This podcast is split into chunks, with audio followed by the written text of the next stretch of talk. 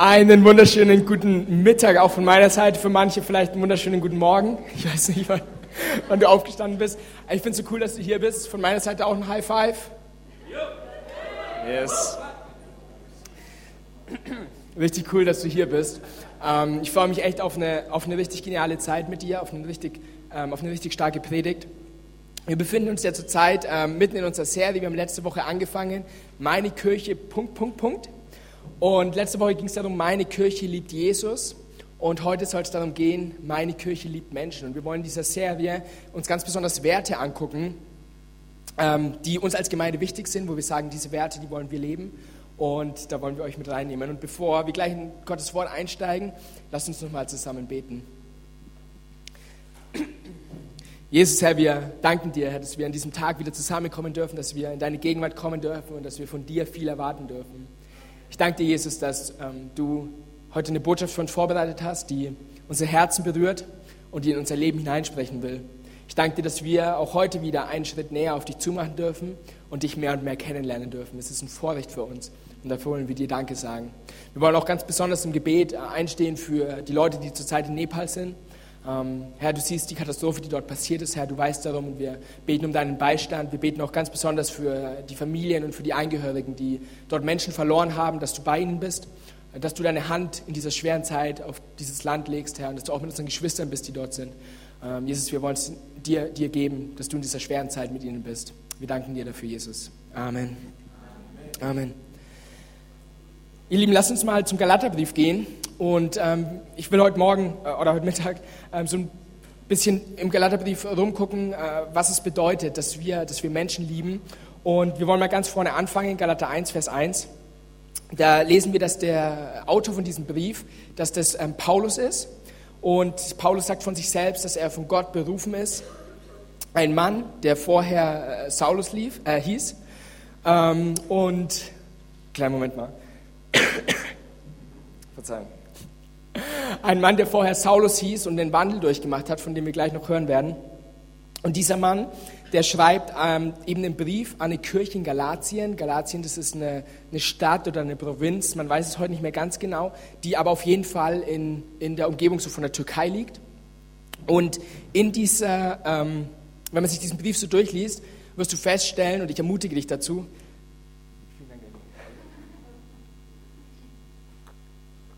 Und ich ermutige dich dazu, dass du. Ah, ich, ich, ermutige dich dazu, dass du ähm, den Brief echt nochmal auch die Woche über dir so hinnimmst. Es sind sechs Kapitel. Das heißt, du fängst am Montag an, bist am Samstag fertig, jeden Tag ein Kapitel, ist perfekt.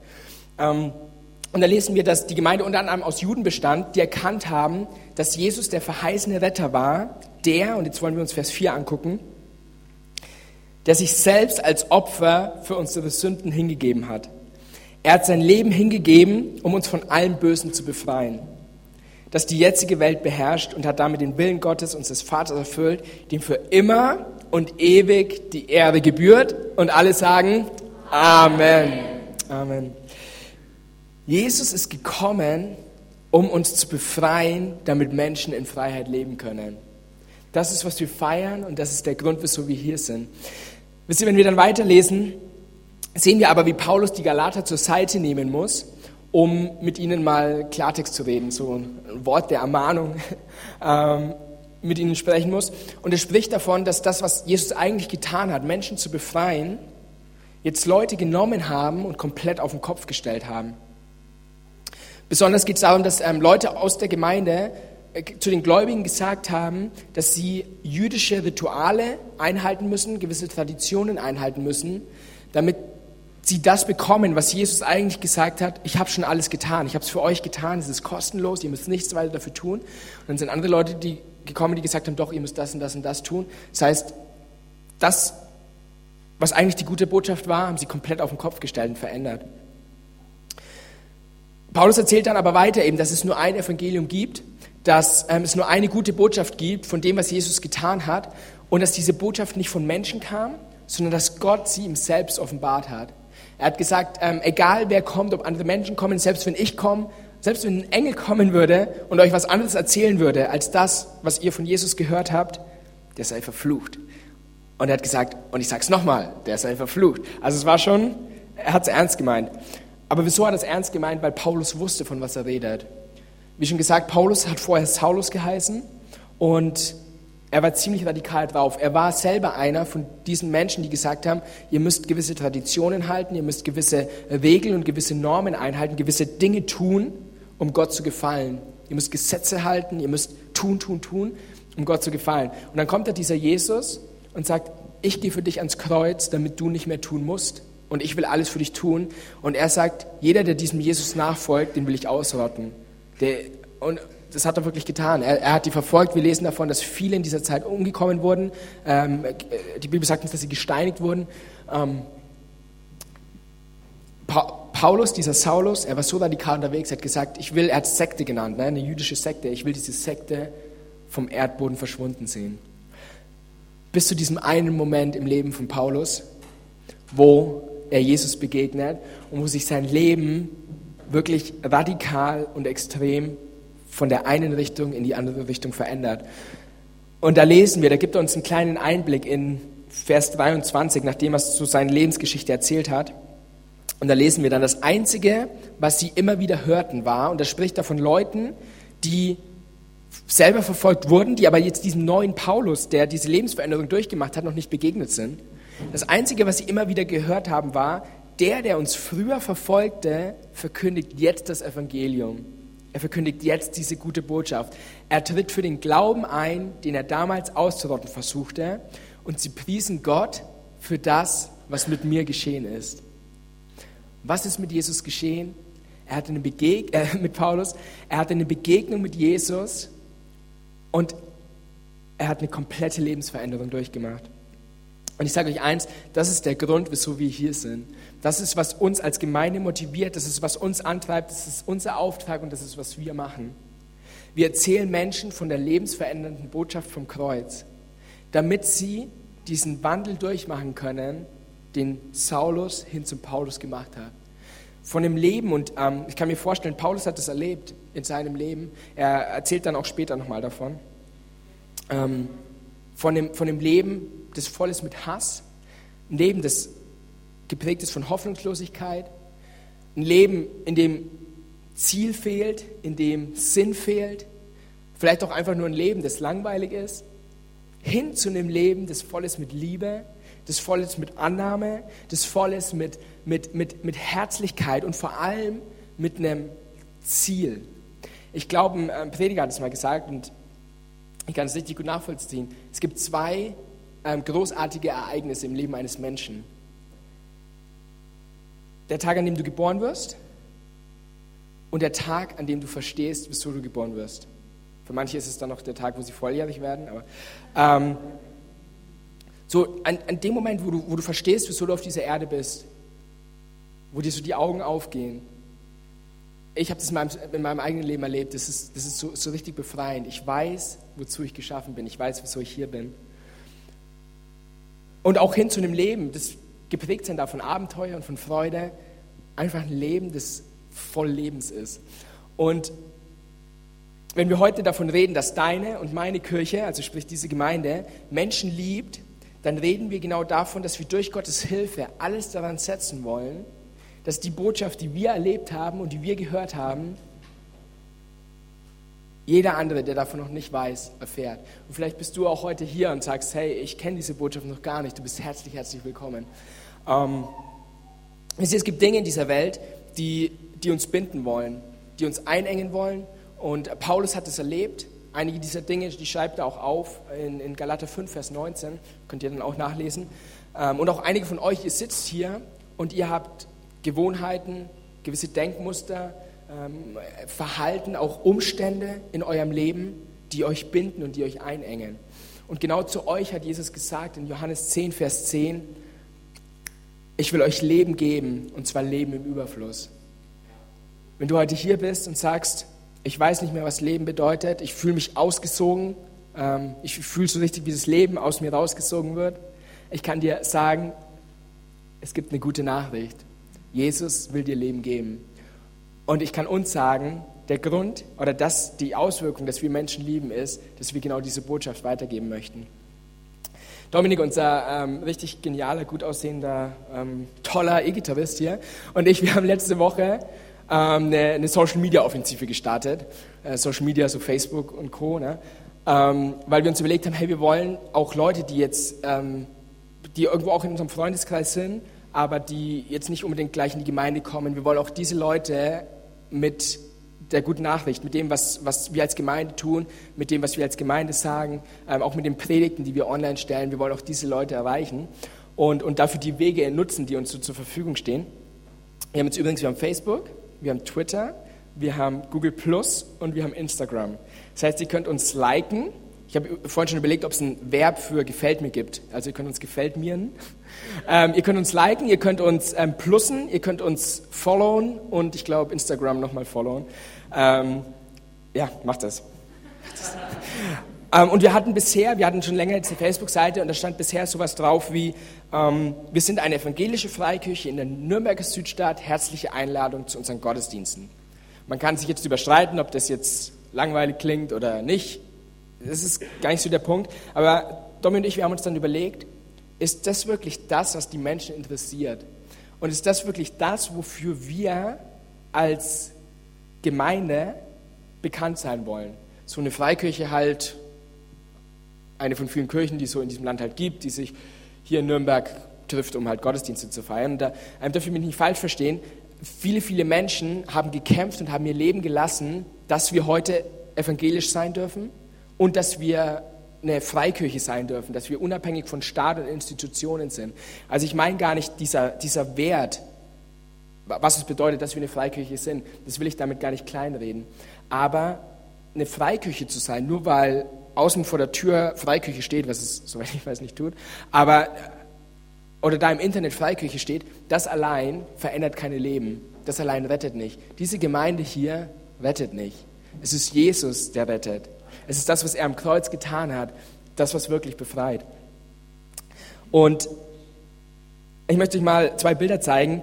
Äh, meine Freundin war vor ein paar Wochen in Israel und sie hat mir diese zwei Bilder mitgebracht. Das eine hier, das ist ein Stein, da hat Jesus draufgelegen. Ich weiß nicht wann, also ob es war, als es ähm, zu Boden gefallen ist, äh, als er das Kreuz tragen musste oder wo sie ihn abgelegt haben, nachdem er vom Kreuz gekommen ist. Auf jeden Fall sagt man, dass da Jesus gelegen ist. Und da stehen, das sind richtig, richtig viele Menschen. Ähm, sie meinte vor allem ganz, ganz viele Frauen, die alle diesen Stein küssen wollen. Also mal ganz unabhängig davon, dass es ein bisschen eklig ist. Ähm, meinte sie, dass die, die, Leute heulen und trauern und weinen über Jesus und wollen alle diesen, diesen Stein berühren, weil sie sich da irgendwie Hoffnung raus, rausholen. Und lass uns mal zum zweiten Bild gehen. Das ähm, ist die Grabeskirche.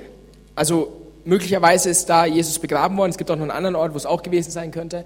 Auf jeden Fall überall da, wo irgendwas Wichtiges passiert ist, sind Christen gekommen und haben eine Kirche draufgestellt. Deswegen ähm, geht man davon aus, dass das das Grab ist. Und da seht ihr einen Mann in so einer schwarzen Kutte. Das ist ein Mönch und der bewacht zu diesem Eingang. Das muss ein ziemlich großer Mann gewesen sein. Und da ist eine Schlange und sie meinte, die Leute haben angefangen, sich, als sie so gewartet haben, um da auch reinzugehen, haben sie dann angefangen, sich zu prügeln und ähm, weil sie die Ersten sein wollten, weil sie irgendwie rein wollten.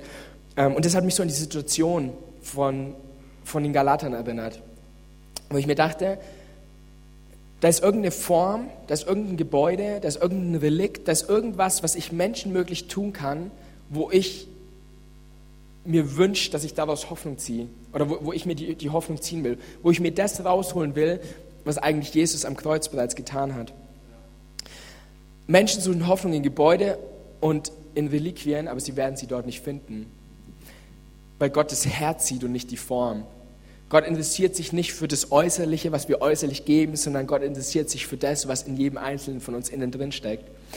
Und deswegen ist das, was uns als Gemeinde antreibt, dass wir sagen, wir existieren, dass Menschen, die weit weg sind von Jesus, zu leidenschaftlichen Nachfolgern Jesu werden. Und dann haben Domi und ich haben uns auf eine, auf eine Formulierung geeinigt für unsere Social Media Offensive.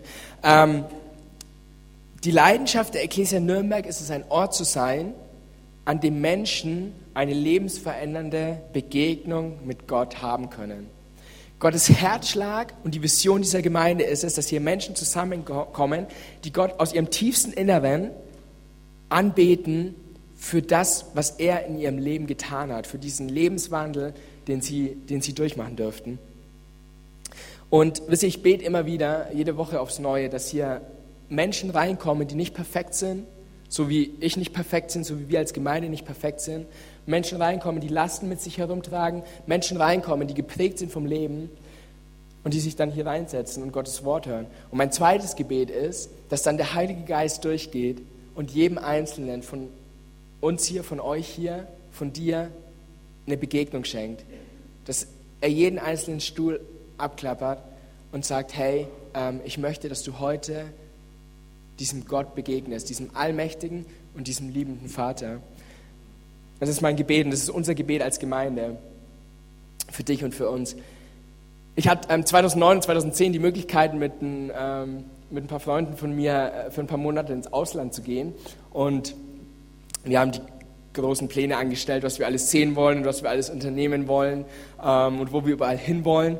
Und ähm, die Gedanken gingen sogar so weit, dass wir uns überlegt hatten, dass wir Neuseeland mit dem Fahrrad bereisen. Und nachdem wir es dann nicht getan haben und mit dem Auto unterwegs waren, bin ich Gott dankbar, dass wir es nicht gemacht haben, sonst wäre ich heute wahrscheinlich hier. Aber unsere Pläne waren sogar so weitsichtig, dass wir nicht mal kurz genug gedacht haben, dass als wir in Sydney ankamen, wir uns überlegt haben, okay, wo übernachten wir jetzt die Woche? Also wir hatten alles geplant, wo wir hingehen, aber wir wussten nicht, äh, da dann, gab es dann so ein, so ein Terminal und dann haben wir ziemlich teuer für eine Woche so ein Zimmer bekommen. Ähm, das war ganz gut. Auch später haben wir uns dann ähm, einen Camperman gemietet und der hatte keine Toilette. Also auch da, wir, wisst ihr, wir wollen die Welt bereisen, aber uns nicht mal über die einfachsten Dinge so Gedanken gemacht.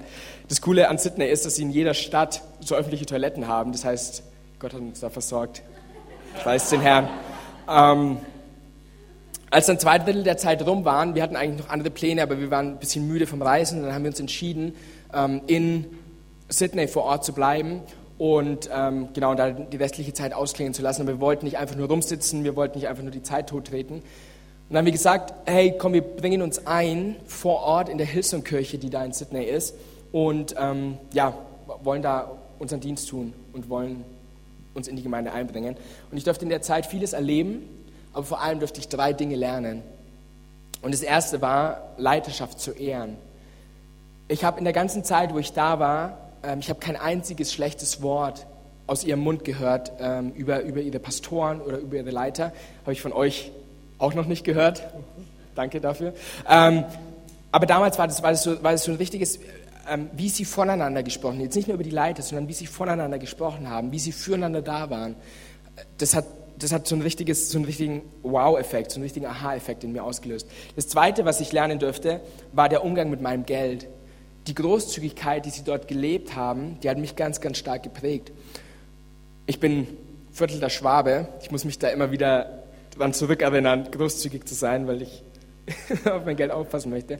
Aber gleich am ersten Tag, wir, wir haben die Gemeinde besucht und wir wurden gleich ähm, eingeladen, mit, mit den Leuten da Pizza essen zu gehen. Und, und sie haben uns eben eingeladen, ne? sie, sie haben es für uns ausgegeben. Und es war für mich so ein, so ein richtiges, wow, die kümmern sich um uns. Ich glaube, selten, dass ich später nochmal so oft eingeladen wurde, ähm, wie in der Zeit dort. Und das Dritte, was ich gelernt habe, und das ist für uns heute besonders relevant, ich habe ein Herz für den Dienst am Haus entwickelt. Noch viel stärker, als ich es vorher eh schon hatte. Das Letzte hat sich ganz besonders dadurch gezeigt, dass sie gesagt haben, in allem, was wir tun, und das ist auch ein Leitsatz von uns, deswegen machen wir auch diese Serie, dass wir sagen, ähm, wir tun es aus Liebe zu Gott und wir tun es aus Liebe zu den Menschen. Love God and love people. Und für mich wurde das besonders ähm, deutlich in, in der Sache, die, ähm, die haben dort so Street Teams, nennen die, also Straßenteams. Und die gehen Woche für Woche raus in die Nachbarschaft, in die Gesellschaft hinein, in die Stadt hinein.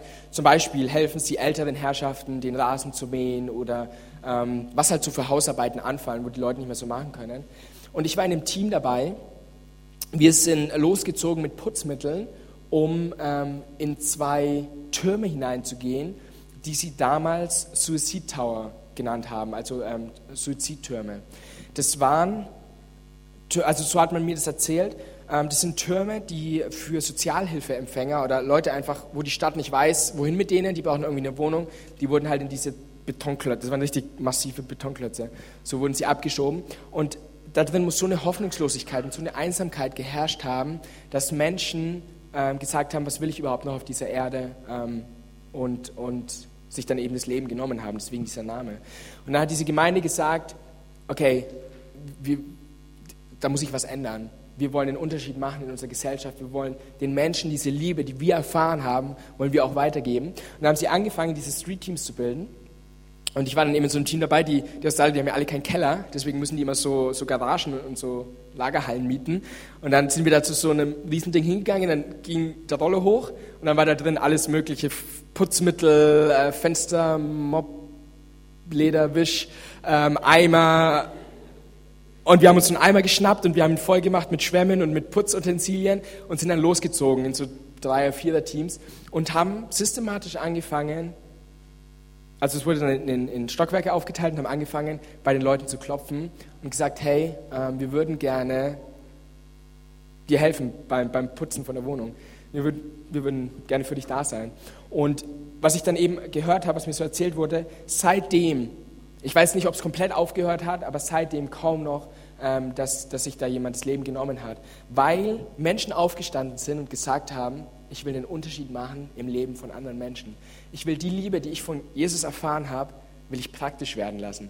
Und ich bin so dankbar auch für meine Gemeinde. Wir hatten jetzt auch schon, äh, gerade bei unserem Sommerfest, äh, ein paar Mal die Möglichkeit, dass wir auch gesagt haben, wir haben genau das gemacht, wir haben uns Putzsachen geschnappt und wir sind ähm, losgezogen und, ähm, und haben hier in der Nachbarschaft geklingelt und gefragt, hey, dürfen wir für euch die Fenster putzen? Dürfen wir irgendwie helfen, vielleicht beim Einkaufen oder, oder unterstützen? Das Genialste war, da ist ein Team losgezogen und da war, ich glaube, noch Nissen.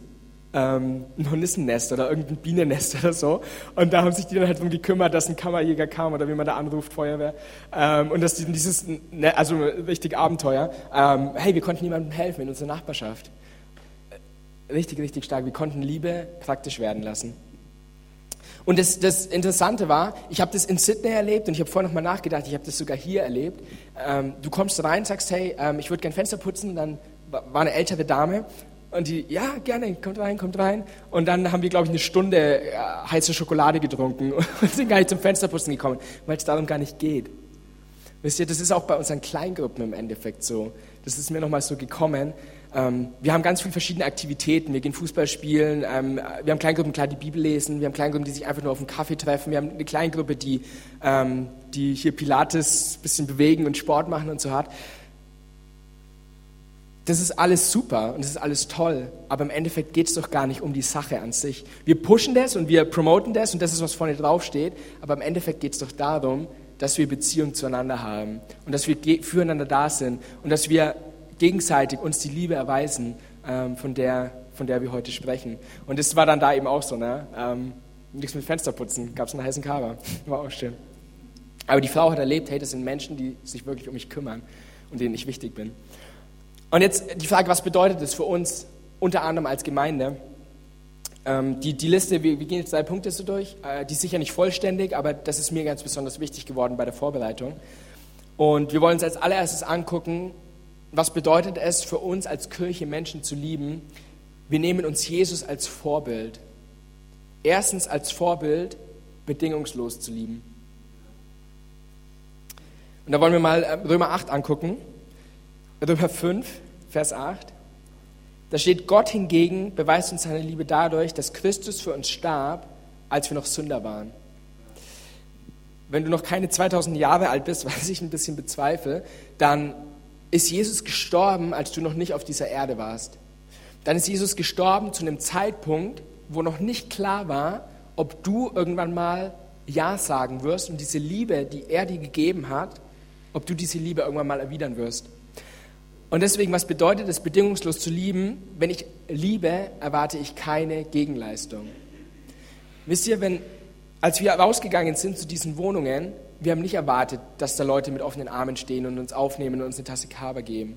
Wir wollten einfach nur Liebe erweisen.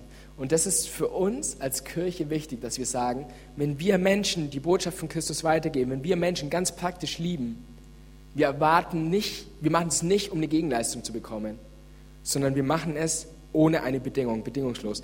Das zweite ist, wir nehmen uns Jesus als Vorbild, selbstlos zu lieben. Philippa Brief in Kapitel 2, die Verse 6 und 7, da steht, er, der Gott in allem gleich war und auf einer Stufe mit ihm stand, sah darin nicht etwas, was es unbedingt festzuhalten galt. Das ist in einer anderen Übersetzung sagt, ähm, er hielt es nicht wie ein Raub fest, Gott gleich zu sein, sondern im Gegenteil, er verzichtete auf alle seine Vorrechte und stellte sich auf dieselbe Stufe wie ein Diener. Er wurde einer von uns, ein Mensch wie andere Menschen. Und wir haben diese Stelle so ähm, in der Kleingruppe letzte Woche, wir gingen ja zu den Philippa-Brief durch mit unserer Kleingruppe, und wir haben diese Stelle gelesen und Simon, der zum ersten Mal da war, ähm, hat das dann so rausgestellt und gesagt, ich finde es so stark, Jesus wurde einer von uns. Er war Gott, aber hat gesagt, hey, ich gebe mich, ich gebe mich auf euer Level und ich will einer von euch sein. Und dann hat es bei mir wie so einen Klick gemacht in meinem Gedanken und ich habe mir in meine, in meine Bibel geschrieben, auch ich bin einer von uns. Auch ich bin einer von euch. Ich, nur weil ich erkannt habe, dass Jesus für mich gestorben ist, dass er sein Leben für mich gegeben hat, nur weil ich jetzt ein Leben voll Hoffnung habe, ist es nicht mein Recht, auf Menschen, die diese Liebe noch nicht erfahren haben, runterzugucken und zu sagen, ey, weißt du, ich bin so gnädig und ich bin so lieb zu dir. Ähm, ich habe es erkannt und du noch nicht und, und deswegen gebe ich dir jetzt auch die Botschaft weiter. Sondern im Gegenteil, weil ich auch mal an dem Punkt war, wo du warst und Jesus nicht kannte, ist es mein Herzensanliegen, dass du diesen Jesus auch kennenlernst. Und deswegen, wenn ich liebe, suche ich nicht meinen Vorteil oder erhebe mich über andere, sondern ich liebe aus dem Verlangen heraus, anderen diese Botschaft weiterzugeben. Und das führt uns zum Dritten. Wir nehmen uns Jesus als Vorbild, aus Mitgefühl heraus zu lieben. In Markus 1, Vers 41 lesen wir davon, von Jesus, von tiefem Mitgefühl ergriffen, streckte Jesus die Hand aus und berührte ihn. Ich will es, sagte er, sei rein. Die Geschichte, die dem Ganzen vorausgeht, da war ein Mann, der an, äh, an, an Aussatz erkrankt ist. Und er hat gesagt, Jesus, wenn du willst, dann mach mich gesund. Und dann lesen wir hier von Jesus, dem sein Herz, dem es im Herzen getroffen hat und gesagt hat, ich habe ich hab Mitgefühl mit dir ich leide mit dir und ich will dich gesund machen. Ich will, dass du wieder gesund bist. Pastor Peter Schneider hat Silvester, jetzt im, im Jahreswechsel 2014, 2015, ähm, ein Interview gegeben. Da wurde die Frage gestellt, ähm, was mache ich, wenn ich für jemanden bete und er nicht gesund wird? Wie, wie gehe ich damit um? Wie, wieso ist es so und so weiter? Und er hat gesagt, es gibt zwei Möglichkeiten. Entweder du hörst auf zu beten oder du betest erst recht für ihn. Das erste ergibt sich daraus, dass du sagst, ich bete jetzt nur für denjenigen und da geht es nicht nur um Krankheit, sondern da geht es für dich auch in allem, wenn du in Fürbitte für andere Menschen eintrittst, wenn du für eine Sache betest, dass sich eine Situation verändert und du merkst, hey, es tut sich nichts, dann gibt es die Möglichkeit zu sagen, ja gut, dann höre ich auf. Und das resultiert meistens daraus, dass ich sage, ähm, ich bete dafür, damit es mir gut geht. Also sprich, wenn derjenige jetzt gesund wird, dann denke ich mir, wow, ich habe den geheilt, ich habe für ihn gebetet und oder die Situation hat sich geändert. Ey, krass, und das ist durch mich passiert. Aber dann ist natürlich der Umkehrschluss, wenn es nicht passiert, bin ich enttäuscht, weil es meine Leistung war und ich die Leistung nicht erbringen konnte, wo ich mir erhofft habe, dass ein Ergebnis bei rauskommt. Und deswegen höre ich damit auf, weil ich enttäuscht wurde. Wenn ich aber aus Mitgefühl heraus für andere Menschen bete, für den Kranken bete, für Leute bete, die in schwierigen Situationen sind, die sagen, hey, Michi, ich brauche ich brauch da Gebet, ich brauche da Gottes Wirken und, und Eingreifen. Und ich wirklich Mitgefühl mit den Menschen habe, dann werde ich erst recht weiter beten, wenn sich nichts getan hat. Dann werde ich so lange beten, bis sich was ändert oder bis ich nicht mehr beten kann, weil mir der Mensch wichtig ist und nicht die Sache. Kommt ihr mit? Yes. Das ist, was dahinter steckt. Lass uns weitermachen zu Punkt 2. Also erste Mal, wir nehmen uns Jesus als Vorbild. Punkt 2, was bedeutet es, dass wir als Kirche Menschen lieben? Wir heißen jeden willkommen. Und da wollen wir nochmal zurück zu Paulus gehen, in, in Galaterbrief in Kapitel 3, in Vers 26. Ihr alle seid also Söhne und Töchter Gottes, weil ihr an Jesus Christus glaubt und mit ihm verbunden seid. Denn ihr alle, die auf Christus getauft worden seid, habt ein neues Gewand angezogen. Christus selbst. Ihr alle, die auf Christus getauft worden seid, habt Christus selbst angezogen. Hier gibt es keinen Unterschied mehr zwischen Juden und Griechen. Sprich, man könnte sagen, es gibt keinen Unterschied zwischen religiösen und nicht religiösen Menschen. Es ist nicht wichtig, ob du in der Kirche aufgewachsen bist, ob du in kirchlichen Traditionen aufgewachsen bist oder ob du ähm, Atheist bist oder Atheist warst, Gnostiker, Agnostiker. Ähm, egal, als was du dich bezeichnest, in dem Moment, wo wir Jesus erkennen, ist es nicht wichtig, aus welchem religiösen Background du kommst. Es gibt keinen Unterschied zwischen Sklaven und freien Menschen. Auch wird jegliche soziale Schicht überwunden. Das bedeutet, was bedeutet es, dass wir Menschen lieben? Wir lieben die Reichen und wir lieben die Armen und wir lieben jeden, der dazwischen ist. Wir machen keinen Unterschied bei sozialen Schichten. Es gibt auch keinen Unterschied zwischen Mann und Frau. Auch das hat ganz stark mit der Gesellschaft zu tun. Ähm, Jesus überbrückt jegliche ähm, gesellschaftliche äh, Unwucht. Denn durch eure Verbindung mit Jesus Christus seid ihr alle zusammen ein neuer Mensch geworden. Und dann Kapitel 3, äh, Galater 3, Kapitel 3, genau, in Vers 8. Von dieser guten Nachricht hat die Schrift schon lange im Voraus gesprochen. Sie kündigte an, dass Gott Menschen aus allen Völkern auf der Grundlage des Glaubens für gerecht erklären würde. Und dann Vers 14. Durch Jesus Christus bekommen jetzt also Menschen aus allen Völkern Anteil an dem Segen, den Gott Abraham zugesagt hat. Aufgrund des Glaubens erhalten wir den Geist, den Gott versprochen hat. Gott liebt die Nationen. Gott macht keinen Unterschied der Person. Zu sagen, Gott interessiert sich nicht, wo du herkommst, wäre falsch. Gott interessiert sich sehr wohl, wo du herkommst. Er hat dich in die Kultur hineingegeben. Es ist kein Zufall, dass du geboren wurdest in die, in die Gesellschaft, in die Kultur, in das Land, in die Nation, in die du hineingeboren wurdest. Aber er macht keine Wertigkeit zwischen deiner Herkunft und der Herkunft eines anderen. Gott liebt die Nationen und wir tun es auch. Deswegen ist in dieser Kirche jeder willkommen, unabhängig von deiner Hautfarbe, unabhängig von deinem Pass, unabhängig von deiner Sprache, unabhängig von deiner Tradition, unabhängig von deiner Kultur und unabhängig von deiner Kleidung, sofern du eine anhast. Ganz wichtig. Ähm, wir lieben Nationen und wir lieben Menschen, weil Gott Menschen liebt. Und das bringt uns zum dritten Punkt. Wir sind nicht nur Mund, sondern wir sind auch Hand und Fuß. Lass uns mal ins letzte Kapitel gehen, Galater 6, Vers 9. Lasst uns daher nicht müde werden, das zu tun, was gut und richtig ist. Denn wenn wir nicht aufgeben, werden wir zu der von Gott bestimmten Zeit die Ernte einbringen. Solange wir also noch Gelegenheit dazu haben, wollen wir allen Menschen Gutes tun Ganz besonders denen, die wir durch den Glauben zur Familie Gottes gehören. Und wisst ihr, da liebe ich unsere Kleingruppen so. Ähm, wenn du was Gutes tun willst, dann mach es. Starte eine Kleingruppe. Es ist wirklich so simpel. Wir haben eine Kleingruppe bei uns, das Missionsteam, die gehen zum Beispiel regelmäßig ins Asylantenheim und verteilen dort Kaffee und Kuchen und ähm, auch Klamotten und wollen genau das, was wir gerade in Punkt 2 ähm, uns angeguckt haben, wollen das genau praktisch werden lassen. Zu sagen, egal wo ihr herkommt, egal aus welchem Grund ihr fliehen musstet, egal aus welchem Grund ihr euer Land verlassen habt, eure Heimat verlassen habt und zu uns gekommen seid, wir wollen euch willkommen heißen. Wir wollen euch Gutes tun. Und da möchte ich euch auch einladen. Sie, ich habe vorhin erfahren, Sie, ähm, die Klamotten, die gehen wirklich so schnell weg. Sie brauchen ganz besonders Kinderklamotten. Das heißt, wenn du da was zu Hause hast und sagst, hey, das brauche ich nicht mehr, das dürft ihr gerne unter der Woche oder auch nächsten Sonntag an der, an der Infotheke abgeben und dürft es mitbringen, sodass wir es weiterverteilen können an die Menschen, die es dort nötig haben ist halt auch herzlich eingeladen, Teil zu werden von dieser Kleingruppe und zu sagen, hey, ich will, ich will mich mit auf den Weg machen und ähm, genau und sie da unterstützen. Jetzt ist die Frage, was ist das Ziel von all dem? Was ist das Ziel, dass wir sagen, hey, wir lieben Menschen? Wir haben am Anfang gelesen, das Problem der Galater war, dass sie angefangen haben, ein anderes Evangelium zu glauben, dass sie angefangen haben, einer Lüge zu glauben, die sie bindet und nicht der Botschaft, die sie eigentlich frei macht.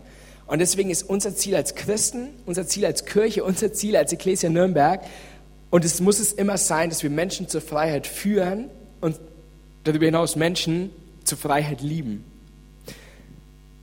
Denn, Galater 5, Vers 1, zur Freiheit hat Christus uns befreit. Wir lieben Menschen, indem wir uns für ihr Leben interessieren und indem wir an ihrem Leben teilhaben. Pastor Brian Houston hat es kürzlich so cool gesagt. Er meinte, Liebe ist ein wirklich unschlagbares Argument.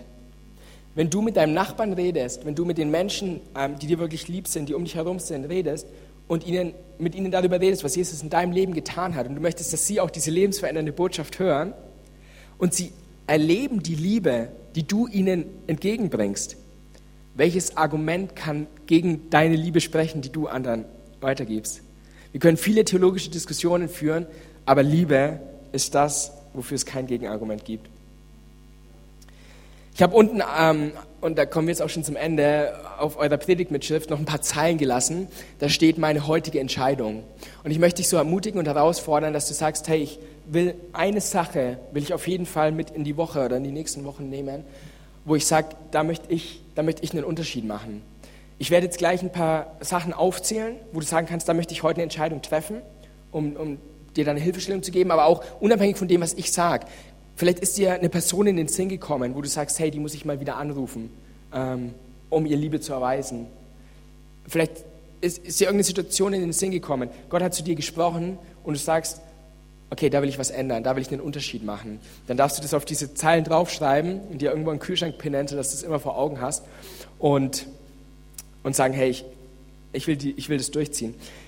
Das Erste, was, wozu ich dich ermutigen möchte, ist zu sagen, hey, ähm, ich will Teil einer Kleingruppe werden.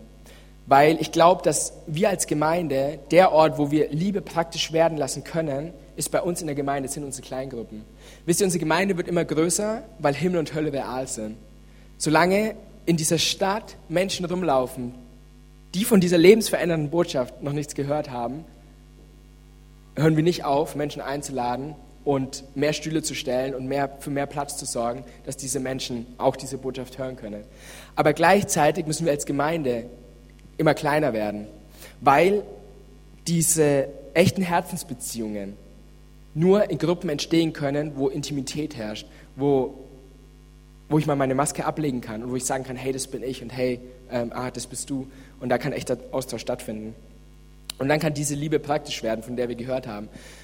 Und deswegen die Frage, wieso solltest du eine Kleingruppe leiten? Weil du möglicherweise was in deinem Leben hast, in deiner Persönlichkeit, in deiner Art zu kommunizieren, was anderen Menschen hilft, diese Liebe zu erfahren.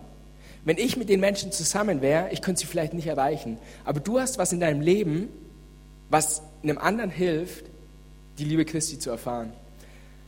Und auf der anderen Seite, und da möchte ich dich einladen, wir haben gleich um 14 Uhr Kleingruppen-Leitertraining, es wird auch Essen geben, ganz unverbindlich vorbeizukommen. Du musst noch keine Entscheidung treffen, zu sagen, ich leite jetzt eine Gruppe. Es sind noch ein paar Voraussetzungen noch mitgegeben, aber das äh, hörst du dann da alles.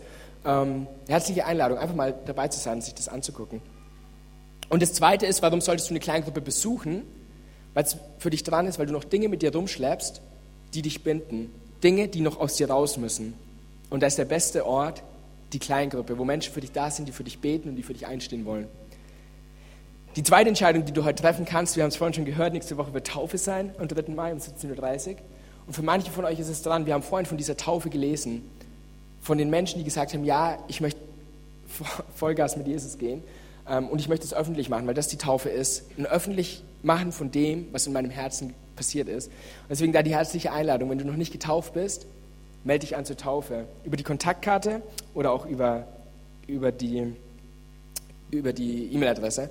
Und das Dritte, und da möchte ich zum Ende kommen, ist, manche von euch, ihr habt das jetzt alles so gehört und ihr seid noch nicht mal an dem Punkt zu sagen, wie taufen lassen. Ich, ich habe überhaupt zum ersten Mal oder erst seit kurzem von diesem Jesus gehört. Und wenn du heute hier bist und sagst, hey, ich, hab, ich möchte ein Ja zu diesem Jesus haben, ich möchte ein Ja zu diesem ähm, zu diesem Leben haben, von dem du erzählt hast, dann möchte ich dir jetzt gleich die Gelegenheit dazu geben. Ich werde von hier vorne für dich beten und ähm, was wir nicht wollen, ist, dass du irgendwie ähm, dich outen musst oder nach vorne kommen musst oder ähm, mir irgendwie jetzt beweisen musst, dass, dass du das tust, weil das jetzt ein Moment ist, der zwischen dir und zwischen Gott stattfinden wird. Wisst ihr, wir lieben Menschen, weil Gott Menschen liebt. Und davon lesen wir in Johannes 3, Vers 16, da steht, denn so sehr hat Gott die Welt geliebt, dass es seinen einzigen Sohn gab, sodass alle, die an ihn glauben, nicht verloren gehen, sondern das ewige Leben haben. Und du darfst dieses ewige Leben heute und jetzt gleich in diesem Moment erfahren. Ich würde gern von dir vorne für dich beten. Deswegen ist das Einzige, was du machen darfst, wenn du sagst, ich möchte dieses Leben haben, du darfst deine Hand heben und darfst heute zum ersten Mal Ja zu diesem Jesus sagen. Und dann werde ich dich in das Gebet mit einschließen. Weil dieser Zuspruch, den Gott uns getan hat, auch heute noch gilt.